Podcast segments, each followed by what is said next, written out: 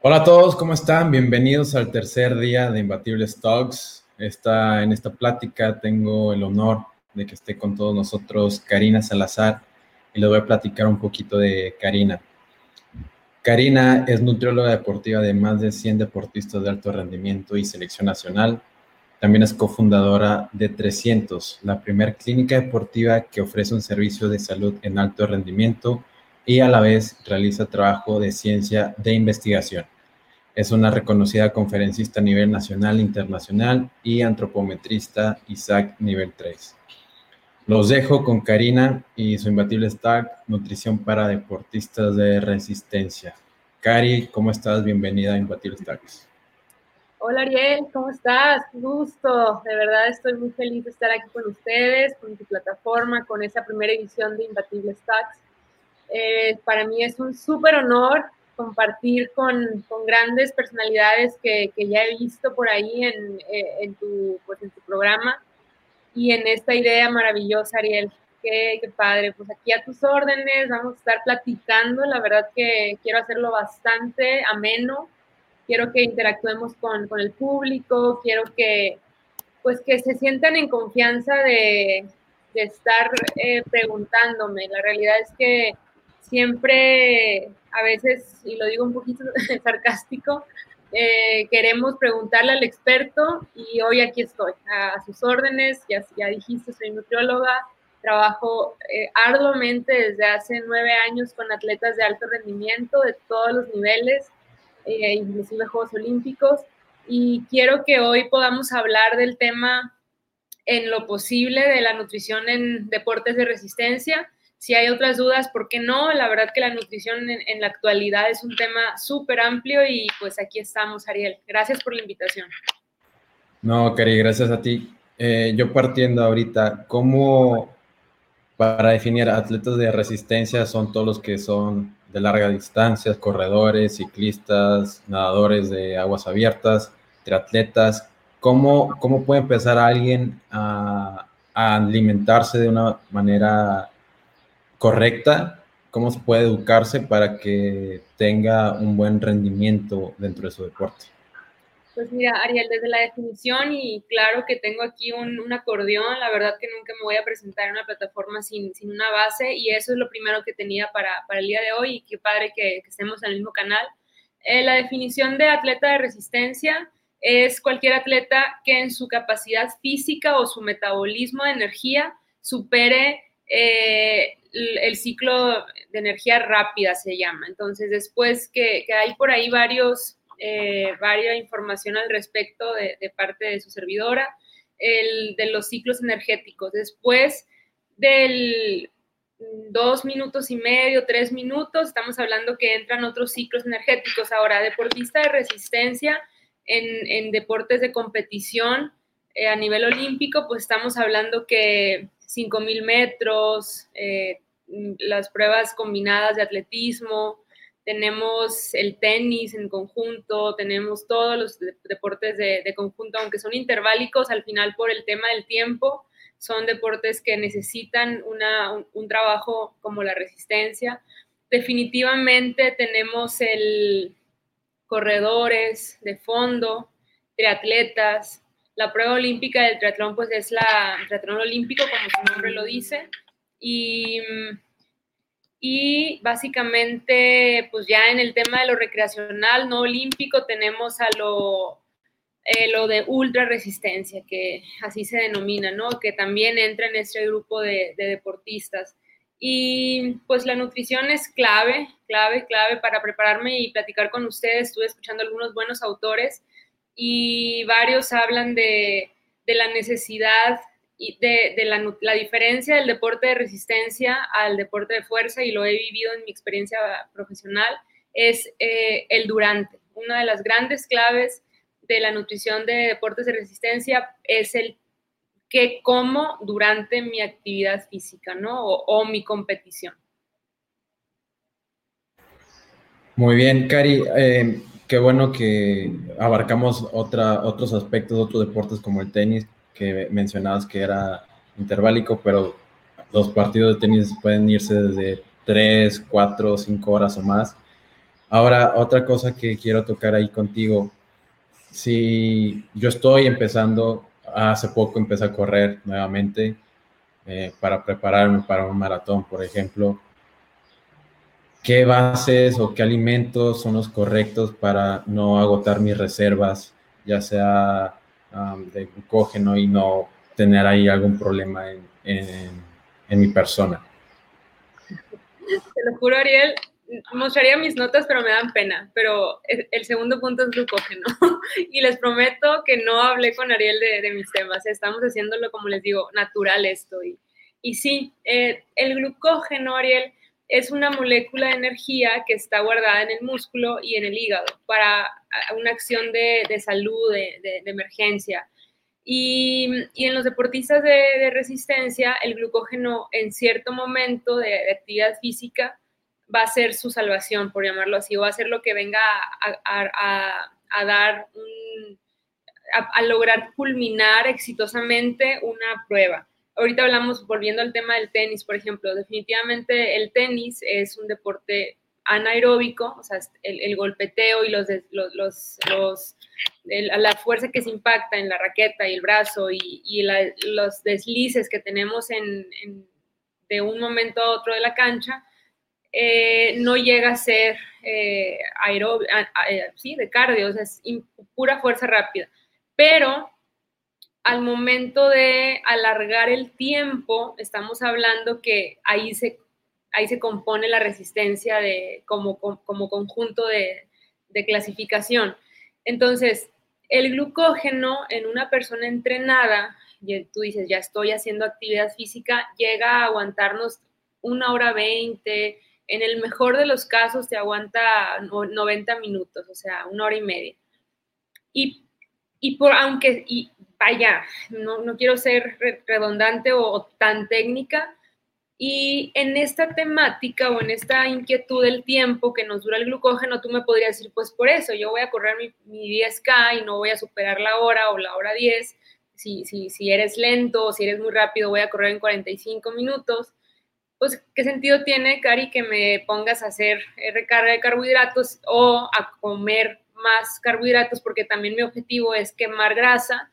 Y aparte, eh, pues me estás diciendo que es una hora 20 lo que aguanta mi cuerpo. Entonces yo tengo la capacidad y me voy a correr. Efectivamente, este caso que acabo de mencionar o esta historia es real. Yo te puedo aceptar la justificación. El problema que agotar las reservas de glucógeno constantemente es un daño a la salud. Ok, primer punto. El glucógeno siempre tiene que existir en la sangre, en el músculo y en el hígado. Es un tema de salud. Ah, ah, inclusive personas no atletas tienen glucógeno.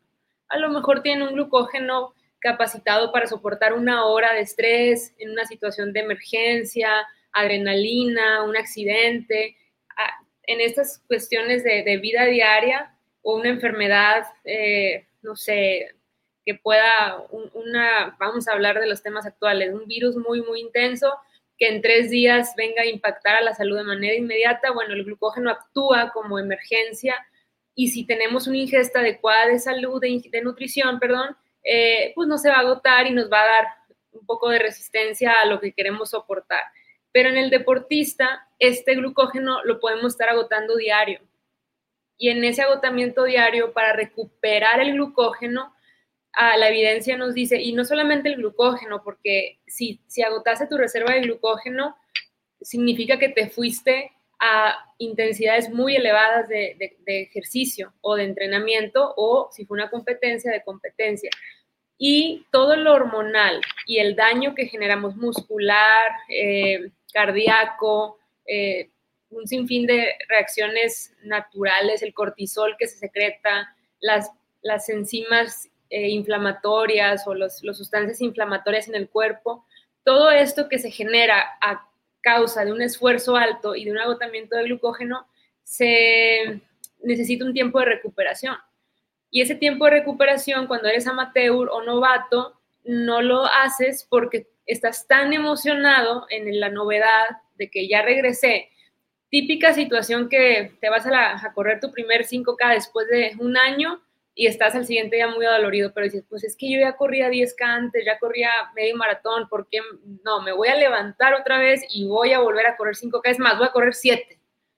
O sea, hoy en la mañana fui a la bicicleta ahí porque me encanta la, la, bici y platicando con un compañero de al lado de la bici, me dice, eh, no hombre, yo esta semana pasada, como ya, ya abrieron algunos parques, ya pude entrenar fondo, estaba haciendo puras ascensos ahí cerca de mi colonia, etc., pues me, me, dispuse a hacer la mayor cantidad de kilómetros posibles para recuperarme rápido de toda la pérdida de estos tres, cuatro meses que no he podido hacer fondo. Y en, y en dos semanas hizo 700 kilómetros de bici. Y no es cierto, 700 por semana, o sea, en dos semanas hizo 1500 kilómetros redondeándole, ya más o menos estamos hablando que es lo que entrena, a veces es un poquito menos, pero es lo que entrena un atleta que está en proceso olímpico. O sea, un atleta olímpico entrena entre 800 kilómetros por semana. Y este, este personaje, pues sí, resultó que en su juventud, ya, ya es adulto, mayor, tipo no mayor, pero ya es adulto, no quiero decir edades para no quemar gente, pero en su juventud sí fue atleta elite, o sea, sí compitió. Entonces, definitivamente tiene una capacidad física muy, muy buena. Pero eh, hacer ese tipo de ejercicios porque vengo de cero y quiero empezar y, quiero recuperarme rápido, quiero quemar más grasa o quiero estar al nivel de mis amigos, no funciona así, Ariel, el cuerpo. Entonces, no primer punto en toda esta historia, no es correcto agotar continuamente las reservas de glucógeno porque requieren por lo menos 72 horas de recuperación. Entonces, si queremos estar saludables, que ahorita en esta situación del mundo la prioridad va a ser salud, quiero estar saludable. No cometamos el error de que porque estoy encerrado y quiero hacer ejercicio afuera porque ya se puede un poquito, ya, ya hay más evidencia de que pues con la sana distancia y con el cubrebocas y con medidas ahí de salud, no, no está mal hacer actividad física, de hecho es buenísimo, pero no por eso me voy a estar lastimando el cuerpo constantemente y lo voy a, arriesgar. A ver, las defensas se bajan, el cuerpo está en un estado de recuperación constante que no le estamos dando la oportunidad porque queremos seguir. Entonces, toda esta historia resumida en, en, simples temas, para no agotar las reservas de glucógeno continuamente, tenemos que medir nuestra capacidad física. Se miden, según los entrenadores y los expertos, con pruebas físicas. O sea, hacemos una prueba máxima el día uno de entrenamiento y según eso mi entrenador me, da, me va a dar una carga de, entrenamiento dosificada para ir mejorando. Y la mejora es entre cada seis a ocho semanas. O sea, no, no esperemos que porque dejemos de entrenar toda la pandemia y ahorita ya son cuatro meses después y queremos volver, no, no esperemos recuperar la, capacidad física en, en, dos, tres semanas. O sea, pues no funciona así, ¿no? Entonces por ahí espero explicarme. cuéntame. Sí, de hecho, totalmente. Creo que a todos nos, nos, llega a pasar en algún momento que nos gana la emoción o a veces no conocemos mucho el tema y queremos recuperar todo lo que no hemos hecho en unos días. Cari, ahí pues mencionabas que la recuperación es de unas 72 horas. ¿Esta recuperación de, del glucógeno puede llegar a ser menos con alguna alimentación o bueno, con la alimentación o con algún suplemento? Mira, definitivamente cada vez la ciencia avanza más y en el alto rendimiento buscamos eso en los atletas, acelerar la recuperación, que es uno de los temas más importantes de, este, de, esta etapa de, de, de, nivel de ciencia para el deporte mm, y eh, evitar la fatiga, efectivamente. Son las dos líneas de investigación que se está trabajando arduamente a nivel mundial. Eh, y prevenir la fatiga, eh, si hay los mentados buffers, que son eh, neutralizadores de la acidez, y ese tipo de suplementación o alimentación, que son con, con un pH controlado, pues cada vez hay más evidencia que puede funcionar, pero eso funciona muchísimo más en los días de entrenamiento de trabajos de, de fuerza, porque sabemos que aunque seamos atletas de resistencia, va a haber trabajo de fuerza si estás entrenando correctamente. O sea, la fuerza ya se dijo hace años, no está peleada con la resistencia. Entonces, aunado a la capacidad física, necesitamos tener trabajos de fuerza. Y esos días, los buffers o los neutralizadores de la acidez mm, vienen a, hay evidencia científica que tienen un, poder sobre, sobre el cuerpo. ¿Qué se, se logra prevenir? Eh, aumentar los niveles de hidrogeniones, que son unas sustancias químicas secretadas por, el, por la acidez del, del esfuerzo, y eh, o utilizarlas más rápido como energía, porque al final esos hidrogeniones se vuelven a metabolizar en, otro ciclo energético en el cuerpo como un sustrato energético. Y eso es bueno. Eh, a los que les gusta todo esto y quieran ahondar, ese ciclo se llama el ciclo de Cori, con C, y es un ciclo que no está muy dicho en la ciencia porque es un ciclo que es muy rápido y no se, no se utiliza como una prioridad, pero ese ciclo es importante para post eh, trabajos aeróbicos, muy fuertes, anaeróbicos, perdón. Entonces, y la, un punto era la recuperación. Eh, definitivamente, Ariel, cada vez hay más información. Muchos años se le dio prioridad a, los, a las proteínas. Por años, la proteína después de entrenar, eh, tómatela en los 20 minutos que, termines el ejercicio y vas a prevenir, vas a prevenir la el catabolismo o es la pérdida de, aminoácidos y que no se vuelvan a recuperar o la ruptura y eh, aumentarás el anabolismo, que es la recuperación. Entonces, eso se dijo por mucho tiempo, que así es la ciencia, está bien. En las nuevas tendencias de la salud en las proteínas hay cada vez más información que nos hablan de la ventana esa de 24 de 20 minutos ahora se puede transportar a todo un día. O sea, mientras comamos todas las proteínas correctas, completas y de fuentes altas en aminoácidos esenciales, que son los que no genera el cuerpo, nuestro organismo se va a encargar de formar y reformar lo que, o regenerar lo que necesitamos para recuperación. Ahora, lo que no se habló por muchos años en deportes de resistencia, que es la tendencia en la actualidad, es los carbohidratos para regenerar o recuperar. Entonces, por mucho tiempo, un atleta, un corredor, por ejemplo, se tomaba su proteína, se iba a sus labores. Me tocó todavía trabajar con Ironmans que hacían esto, terminaban su entrenamiento a las 7, 8 de la mañana en el gimnasio, se bañaban ahí en el gimnasio, se tomaban su licuado de proteína sin carbohidratos para no subir de peso y, no afectar esa recuperación. Se iban a la oficina, o al trabajo y estábamos hablando que hasta las 11 o 12 de mediodía, cuatro horas después o cinco horas después, tenían alguna ingesta de fruta o alguna barra de carbohidratos. Y esos posiblemente fueron errores que, se tuvieron por cultura o por ciertas ideologías que se manejaron algún tiempo. Ahora, por ejemplo, la recomendación mm, casi general a nivel de nutrición deportiva va, tómate licuado de proteína, pero pon carbohidratos porque la absorción va a ser optimizada. O sea, si estábamos hablando de que se absorben esos aminoácidos, no solamente se absorben, se abren otras vías metabólicas para recuperar el carbohidrato y la recuperación es muchísimo más rápida.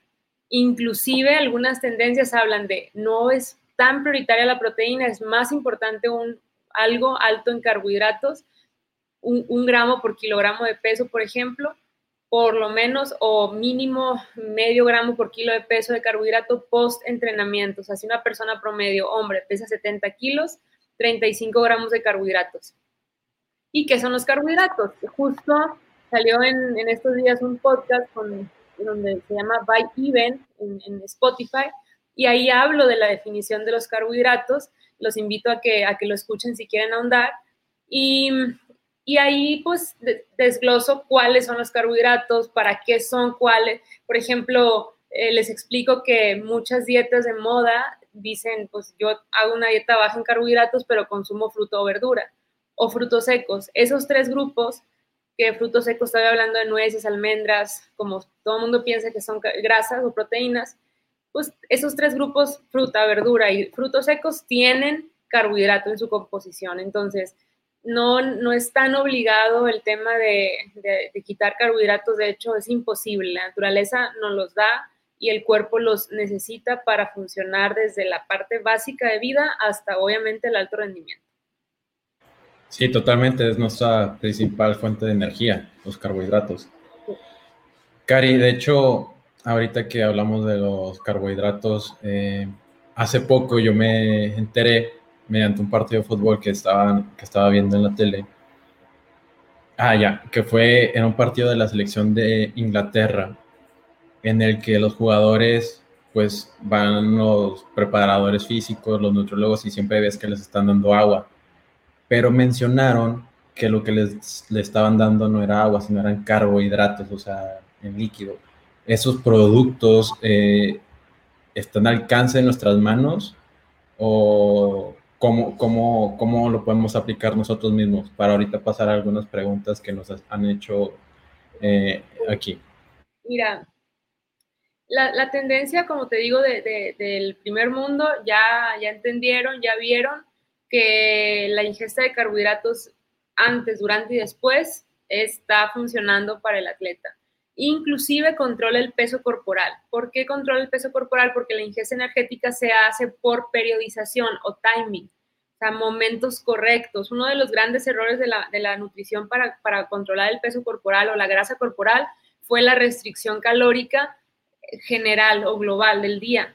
Y sí, para bajar peso hay que restringir calorías, pero el timing es súper importante para optimizar la recuperación y para perder grasa eh, en ciertas etapas de los entrenamientos de manera más saludable, sin, dañar o, arriesgar al atleta en este caso.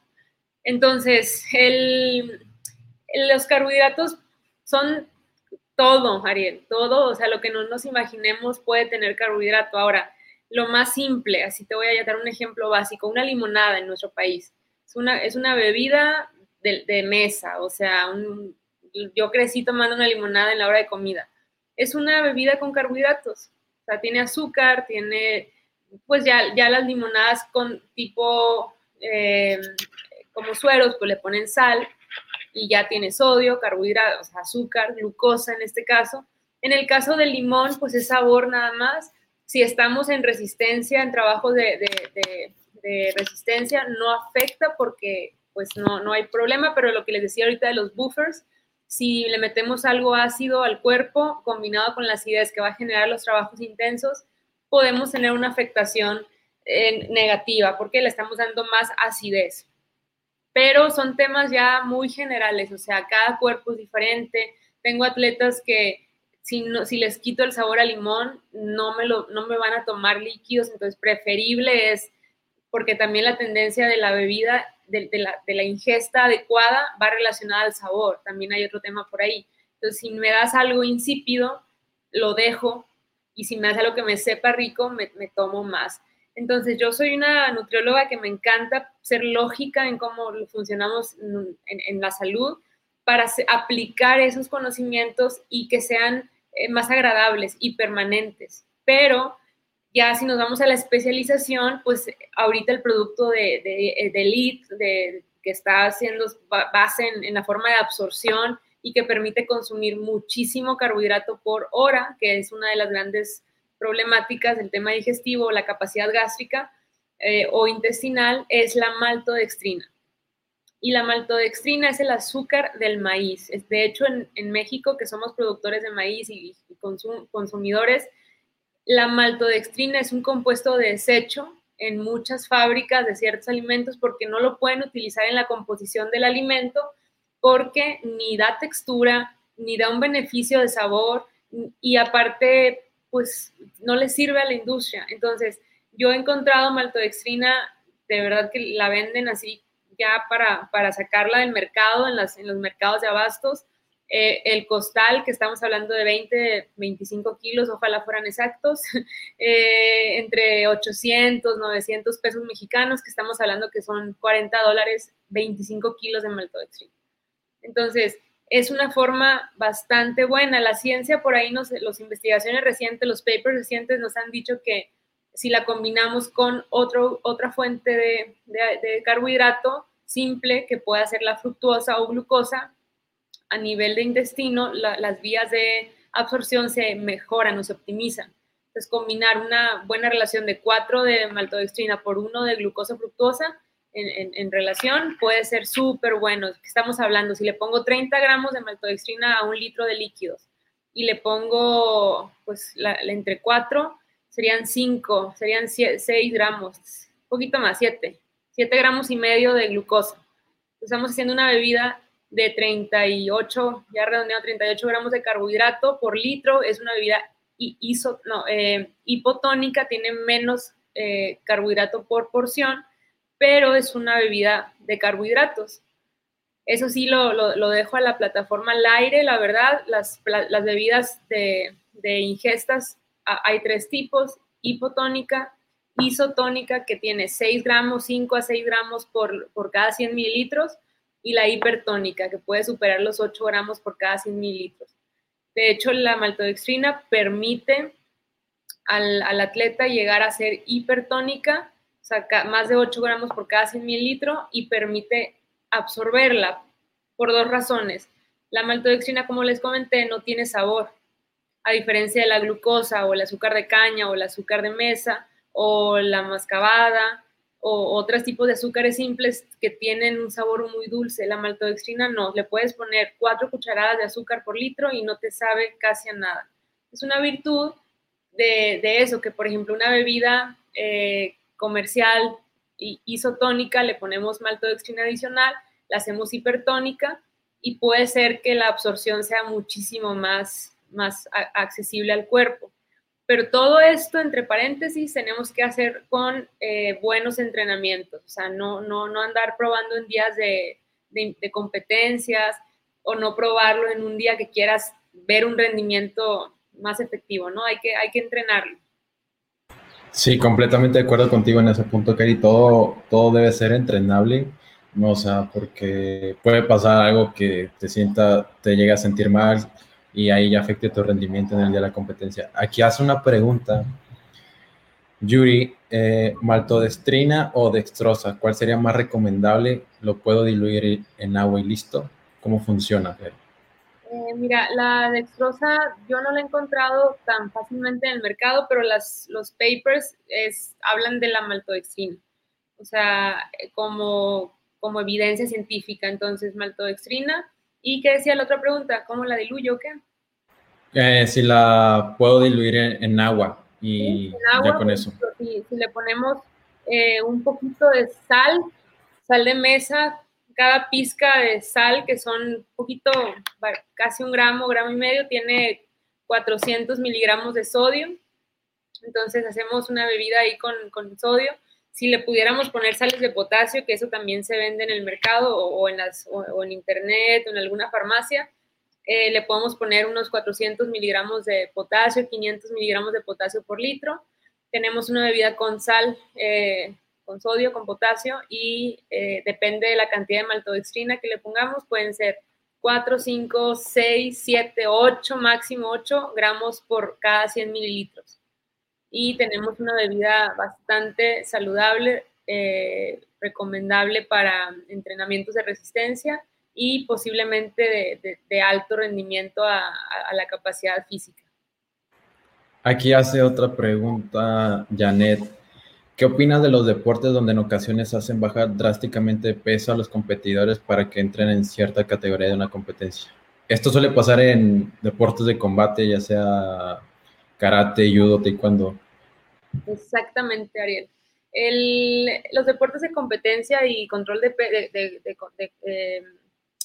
de, sí, de, combate, se me fue, ya lo acabas de decir. Los deportes de combate y que la gran mayoría son de control de peso, es un tema importante. Hay un experto en México que me encanta eh, porque ha trabajado con los mejores atletas y es Israel, el, el, nutriólogo Israel, el apellido ahorita no lo voy a tener, soy muy malísima con los nombres, qué pena. Eh, igual y ahí lo comparto en mis redes. Él, es uno de los expertos en, nuestro país en, hablando de deportes de combate. De hecho, recientemente hizo un Instagram Live con, el maestro Francis Holway en Argentina y me tocó escuchar alguna parte ahí por tiempos, pero sí escuché y Francis de que pues tengo al experto al lado, o sea, hasta le dio nombre a, a.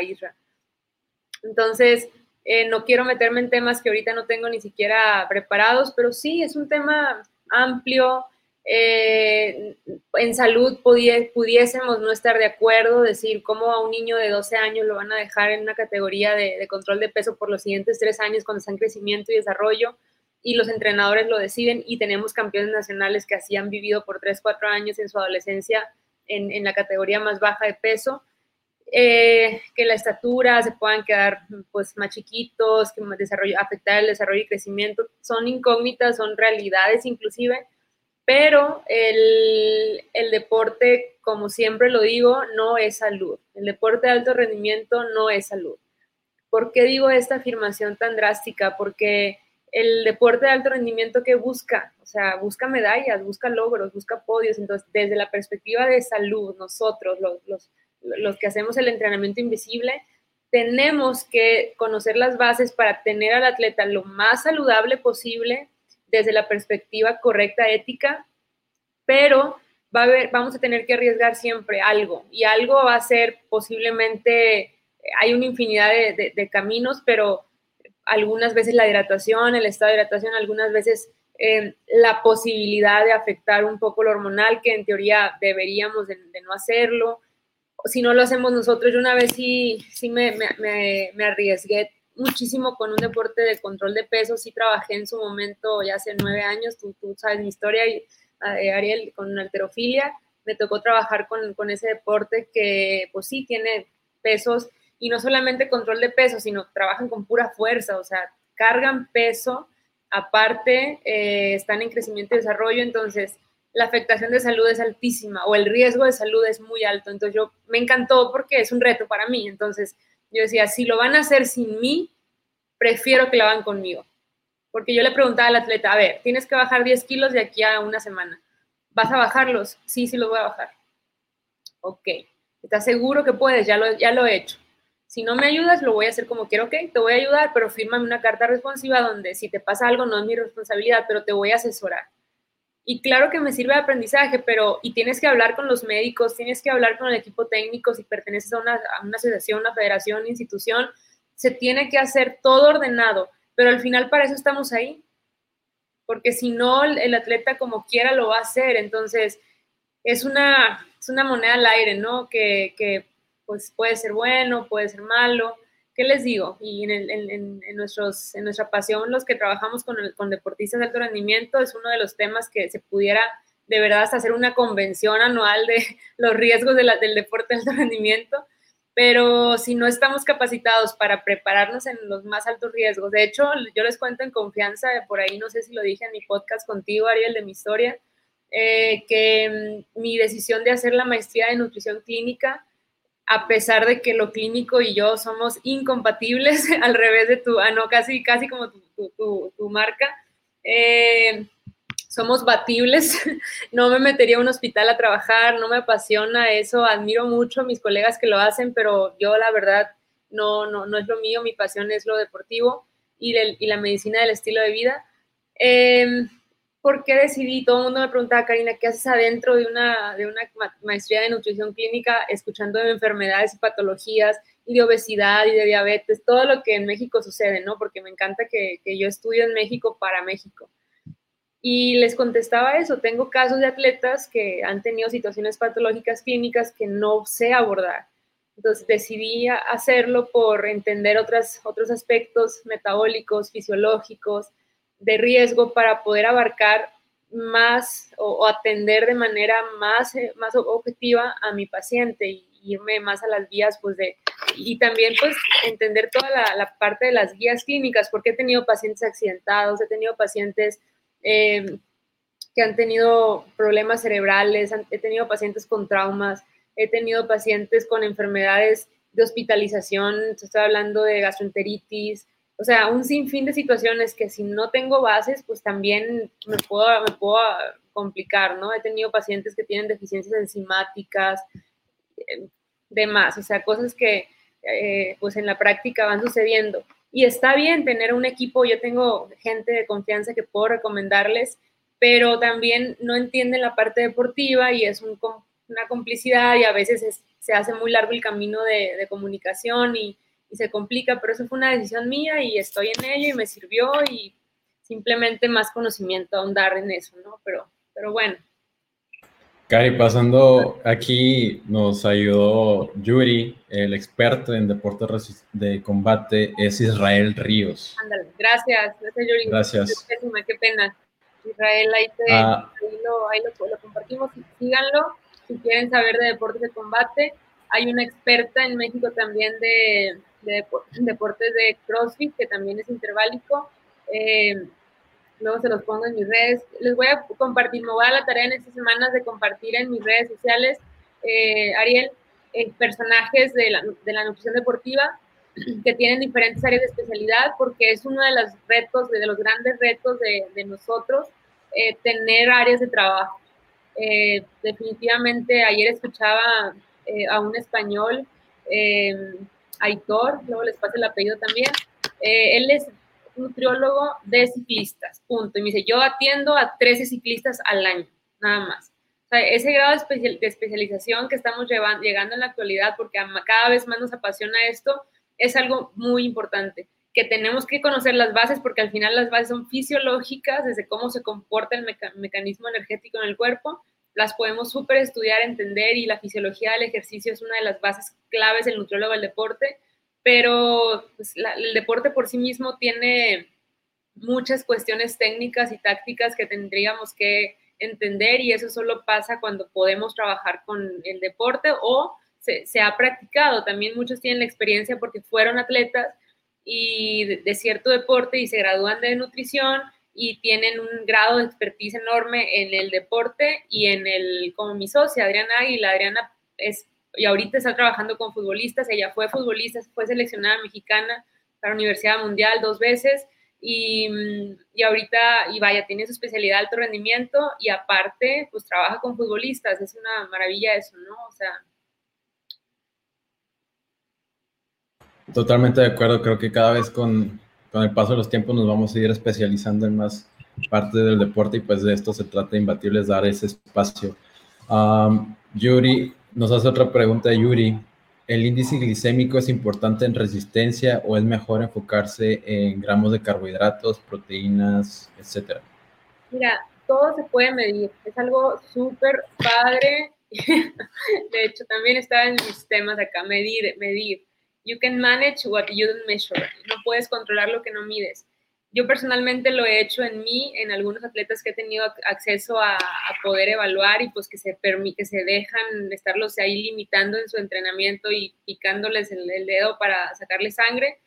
Em, y son temas que se pueden adentrar y podemos sumarle al entrenamiento, saber cómo se comporta nuestro índice glicémico eh, y pues después de ingerir, inclusive, por ejemplo, si van a consumir bebidas con productos energéticos, que está muy de moda la cafeína, la taurina, eh, bebidas con, con la teína, diferentes, eh, o la, la betalanina, que son también otro tipo de, sustancias que los geles o, los aminoácidos, todo eso que traen los geles o los productos de resistencia, todo se puede medir.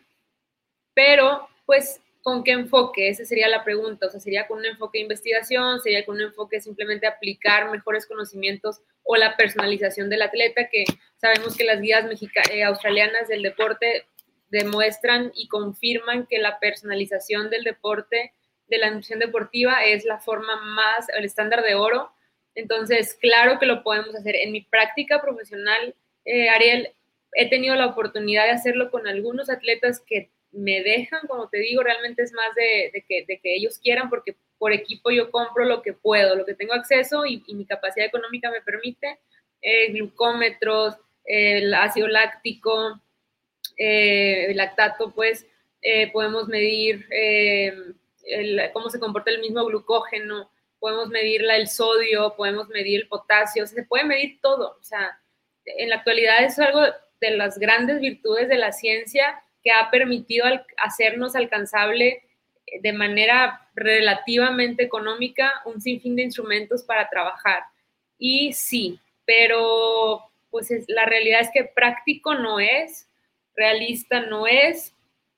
Si encontramos alguna evidencia de artículo que nos diga medir el índice glucémico en, el, triatleta eh, para beneficio del mantenimiento de la energía y el glucógeno, podemos replicarlo y que haya sido positivo en la conclusión o por relación positiva, podemos intentar eh, practicarlo en, nosotros, pero también ver en quién se evaluó, porque si fueron atletas recreacionales, si fueron personas sedentarias, si fueron elite, y con quién trabajo, ¿no? También, o sea, si, si eres coach y tienes eh, atletas de cierto nivel, va a ser práctico o no, y también va a ser accesible al costo del atleta, pues ya son preguntas que nos tenemos que ir haciendo en el campo laboral o en las decisiones que queremos aplicar, ¿no?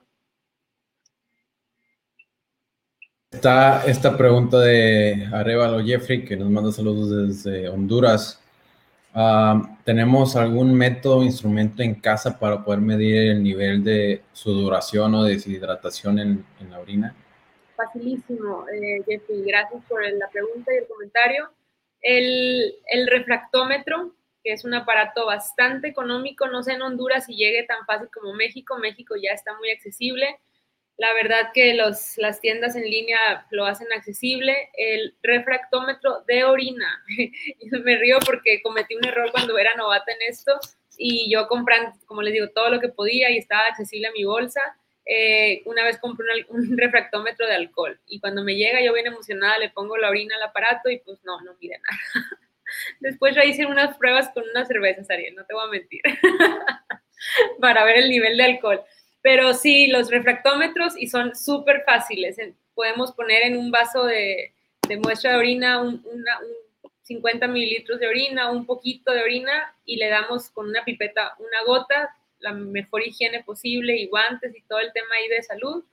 Y se le pone el instrumento y sale, en, en efecto de contraluz, sale el nivel de la densidad de la orina, que es el estándar de oro para medir el estado de hidratación del atleta Igual ahorita en las plataformas de GSSI, del Centro de Investigación de Gatorade, eh, tienen su página que ahorita en pandemia hicieron una gran labor en producir información replicable en videos con especialistas.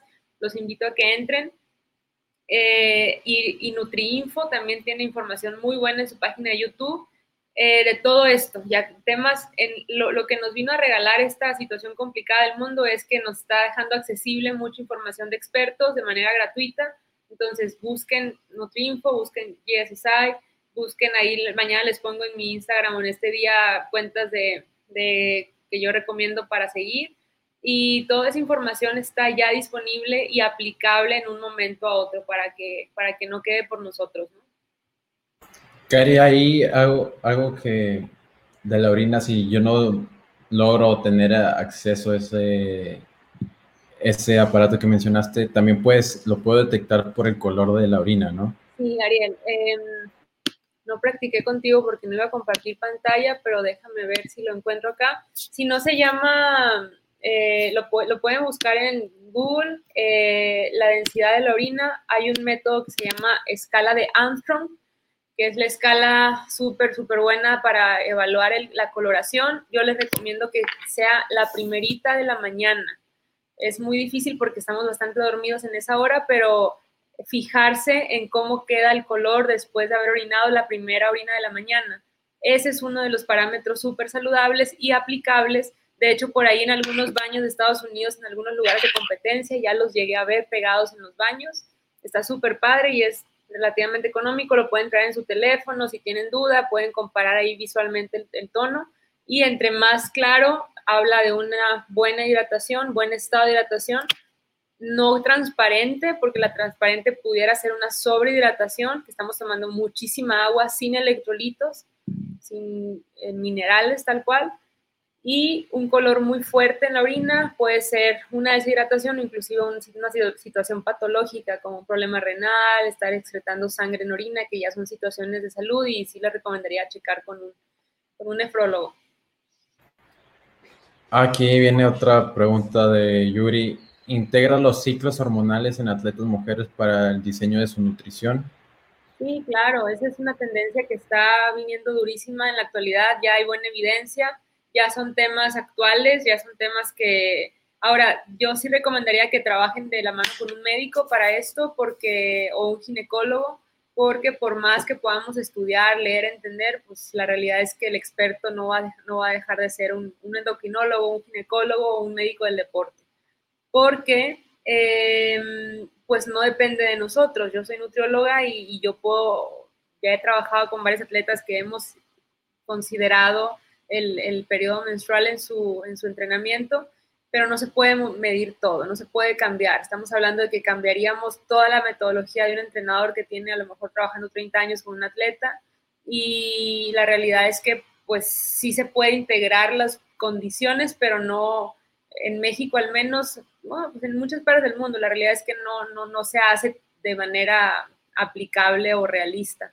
Si funciona, si hay evidencia, en futbolistas mujeres hay una buena investigación por ahí, hay unos artículos que han comprobado que previo a su periodo menstrual están súper susceptibles a, a, ruptura del ligamento cruzado. Eh, y, y, sí, también en deportistas se ha demostrado algunos buenos récords en su periodo menstrual en su día del 1 al 3. Entonces hay buena evidencia ya, pero sigue siendo un tema nuevo que yo espero en, las siguientes décadas, dos décadas, pues ya los entrenadores lo puedan aplicar en su, en metodología y el equipo técnico pues, pues pueda hacer una mejor labor. Aquí hay otra pregunta. Ah, ¿Para entrenamientos de fondo en ciclismo existen diferencias o ventajas de usar nutrición líquida contra barras y sólidos? Sí, sí, sí, hay, hay muchísima diferencia. Ya es un tema completamente de capacidad gástrica. Y ahí, eh, o hábitos del atleta. De hecho, si, si queremos irnos a lo ideal y llegar a los 80, 90 gramos de carbohidrato por hora, que la, investigación nos ha marcado que son muy, muy buenos en rendimiento, pues para empezar, si el atleta no consume, consume 0 gramos o 10 gramos por hora, pues no, no, no vamos a poder eh, trabajar pero la realidad es que las estrategias nutricionales, lo prioritario es dar al atleta carbohidratos, o sea, esa es la prioridad, ya si sea sólido o barras, ya es un tema de la decisión del atleta o la capacidad gástrica o inclusive la, la parte eh, mental o, psicológica de la aceptación. Pero eh, la evidencia marca que la, aceptación es más fácil por medio de líquidos o de productos semilíquidos como los geles. Ya los productos sólidos es un tema más de gusto o de, de hambre inclusive o de apetito, ¿no? Entonces, eh, ahora, pues puede haber, ya, ya seguramente existen en el mercado, por ahí he visto algunas cosas que son barras que tienen los 80 gramos de carbohidrato. Y pues sí, el tema es que el atleta quiera morder, tenga la capacidad de, de ingerir corriendo, que está súper difícil eso, pero ya es un tema de cada atleta, pero sí, sí se puede, sí, sí hay diferencias y sí hay buena evidencia en ambos lados. Cari, me preguntan por Instagram, ¿cómo se encuentra en general el estado nutricional de los atletas en México? ¿Cómo se encuentra en general el estado? Es una pregunta muy, muy amplia, muy amplia, tan amplia que podría cometer errores si, si la contesto, porque primero mm, no puedo medir, menos ahorita en pandemia, no podemos medir el estado nutricional porque la, pues, la situación nos ha complicado la cercanía al atleta. Pero cuando hemos mandado a hacer exámenes de sangre, algunos de los que yo atiendo, que son seleccionados nacionales, han estado súper bien porque la verdad que han, han, entrenado muchísimo menos. Entonces, desde el estado nutricional, que las bases para evaluar esto es el ABCD, eh, la alimentación, eh, la los temas bioquímicos, la clínica también, aspectos clínicos y la, aspectos dietéticos. Eh, y por ahí en nutrición deportiva se habla del mismo entrenamiento, se le agrega una E. Entonces, el, el ABCDE en nutrición deportiva es la forma de evaluar la nutrición, el estado nutricional de un atleta, por si no son nutriólogos y quieren saber cómo se evalúa, pero Em, en general, pues tenemos eh, un buen nivel en los atletas que están en, niveles competitivos buenos. México en proporción con otros países, por ejemplo, pudiéramos comparar con primer mundo, pues es que hay muy pocos atletas. Bueno, pero los pocos que hay son buenos atletas, son atletas muy fuertes. Tenemos atletas que a pesar de las condiciones que sabemos, hay historias de todas, que algunos tienen problemas económicos, otras, pero eso sucede en todo el mundo es un tema que he platicado mucho con mis atletas y ellos mismos me han aceptado de que es que yo me quejaba de, de que México no me da muchas cosas, pero cuando fui a competir a Asia está igual y Asia tiene muchísimos más atletas y, y la realidad, o en Estados Unidos las condiciones no son necesariamente mejor.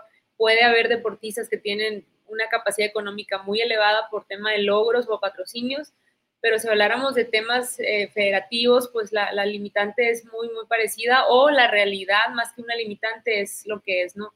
Entonces, El, el atleta mexicano tiene todas las condiciones. Yo, yo, yo trabajo con ellos, he estado mucho tiempo con ellos y puede ser eh, un tema ya de personalidad, quien diga es que no me apoyan y, entiendo que pues sí, los temas políticos y todo lo que pudiéramos quejarnos, pero si nos enfocamos en lo que nos falta y en lo que no tenemos y no en lo que sí tenemos, eso es un gran error de los seres humanos. Yo, yo por ahí cuento mis historias y sabes, Ariel, que si fuera por capacidades o por... O por, sí, por dinero, si quieres, o por tiempo, o por edad, cuando empecé a trabajar no tenía nada de eso, ninguno de los temas, y, tú sabes, tú me conoces de tiempo. Entonces me podría haber enfocado en lo que no tenía y no hacer nada, más bien enfoqué en lo que sí tenía y lo he logrado mucho, me siento muy feliz, muy agradecida con Dios y tengo muchísimos más sueños de, de seguir haciendo algo por, por, México, por mi país, por mi gente y, y, vamos muy bien, te cuento en confianza que, que hemos atendido, no, no, necesariamente alto rendimiento, porque definitivamente no funciona así nuestro país, pero más de 35 mil casos de trabajo hemos atendido en, en los últimos pues, ocho años, ocho, nueve años casi, y es un mundo de gente, y, y si yo te dijera, y, de ahí mucho recurso antes de que yo trabajara para, para, la CONADE, salía para apoyar al atleta. Y hoy la CONADE me abre las puertas, le doy muchas gracias. Eh, y pues ahí el recurso me, ya, ya, tengo un poco de ingreso de parte de, de, México mismo para poder hacer más por el atleta, ¿no? Entonces, eh, la verdad es que no tenemos que quedarnos con, con ese pensamiento. Perfecto, Cari. Última pregunta para cerrar. Eh, suplementación mineral y su dosis, ¿cuáles podemos considerar para el entrenamiento de alto rendimiento para optimizar su estado integral? Súper importante pregunta. De hecho, también era uno de los temas que... Cari, te pusiste en mute. Solito, yo no hice nada. El, sí, que te decía que uno de los temas fundamentales en esto es la hidratación. Y la hidratación viene acompañada de los minerales o de la, de la parte electrolítica o iones.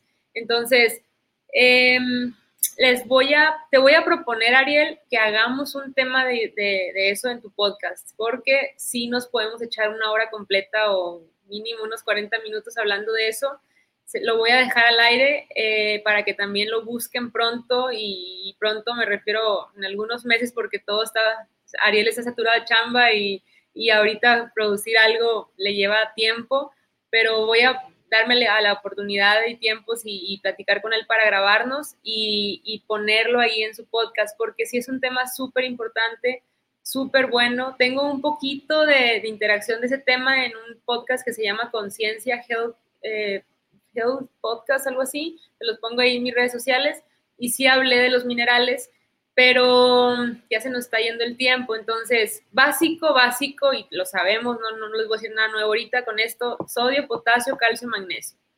Básico, tenemos que ingerir esos cuatro minerales. Sodio, facilísimo, por medio de la sal. No hay nada de complicidad, eh, complicación, perdón. El, no tengan miedo de usar la sal de mesa, pero no la usen de más. O sea, tres a cuatro, cinco pizcas al día. Si van a entrenar eh, más de dos horas, pueden agregar dos pizcas más a sus bebidas por hora de ejercicio, o sea, unos 400, 600 miligramos de sodio por hora adicional a lo que les pueda tocar en caso de que estén en, en periodos de mucha carga de entrenamiento. Potasio, no lo sabemos, plátano, tomate, eh, tenemos fuentes de potasio, muchas frutas y verduras tienen potasio. la gran mayoría de productos especializados tienen potasio en su composición ya o en, su, o en sus ingredientes.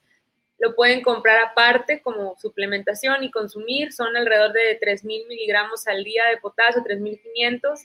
Pero eh, de ahí el calcio lo tenemos obviamente en los lácteos, que si, eres intolerante al lácteo, la mejor fuente de calcio, suena rarísimo lo que les voy a decir, es la cáscara de huevo cocida.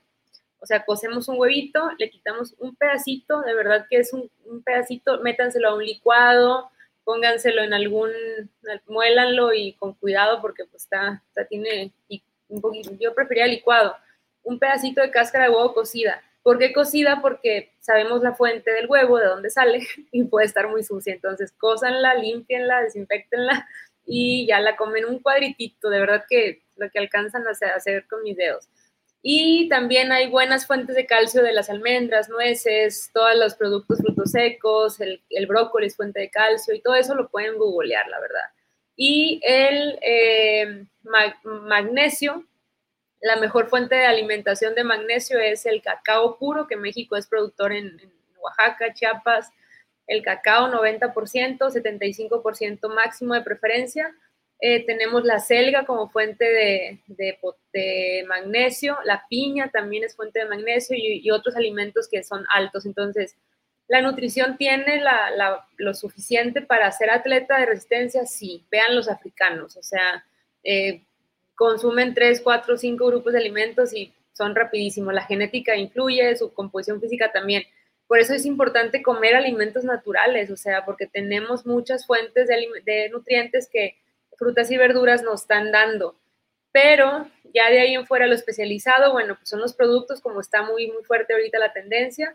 O obviamente hagan un conteo. La aplicación de MyFitnessPal, que está buenísima, te puede contar algunos micronutrientes y pueden ver qué tanto están quedando abajo en algunos, en algunos micros de vitamina C, hierro, calcio, eh, vitamina D, ahorita en pandemia la vitamina D es súper importante para el tema de la función hormonal y pues no estamos teniendo mucho, mucho contacto con el sol. Entonces, sí, los micros es un tema amplio que podemos tocarlo en ese podcast, Ariel. Eh, minerales, iones y, micronutrientes, que está importante en el alto rendimiento. Claro que sí, Cari. De hecho, hablar de micronutrientes, eh, los minerales me, me acuerda cuando llevé nutrición deportiva en la escuela. ¿Te acordaste? Sí. Eh, Cari, ya, vamos, ya terminamos. Muchas gracias por tu tiempo. Eh, muchas gracias a todos por participar y hacer esto de todos, esta plática de todos. Y les tenemos prometidos ese podcast de minerales. Cari, muchas gracias. Bueno, pues ya, ya, por mi parte nomás voy a hacer una, grabación pequeñita para subir las redes, para que quede, le dije, tenía una pantalla acá al lado donde podía vernos aquí a mí. Eh, y agradecerles a todos eh, pues este tiempo, la invitación Ariel, gracias por entrar, gracias a las preguntas que a, los asistentes que estuvieron preguntando, me encanta, gracias por aprovechar el, el tiempo que yo les dedico con muchísimo cariño y amor. Y pues ahí estamos en redes. Ahorita he estado un poquito saturadita de trabajo y cuando me saturo, la verdad, me, me trato de enfocar en mis pacientes y en, recuperar un poquito ahí todo lo que la pandemia me está, me, me, tuvo que parar.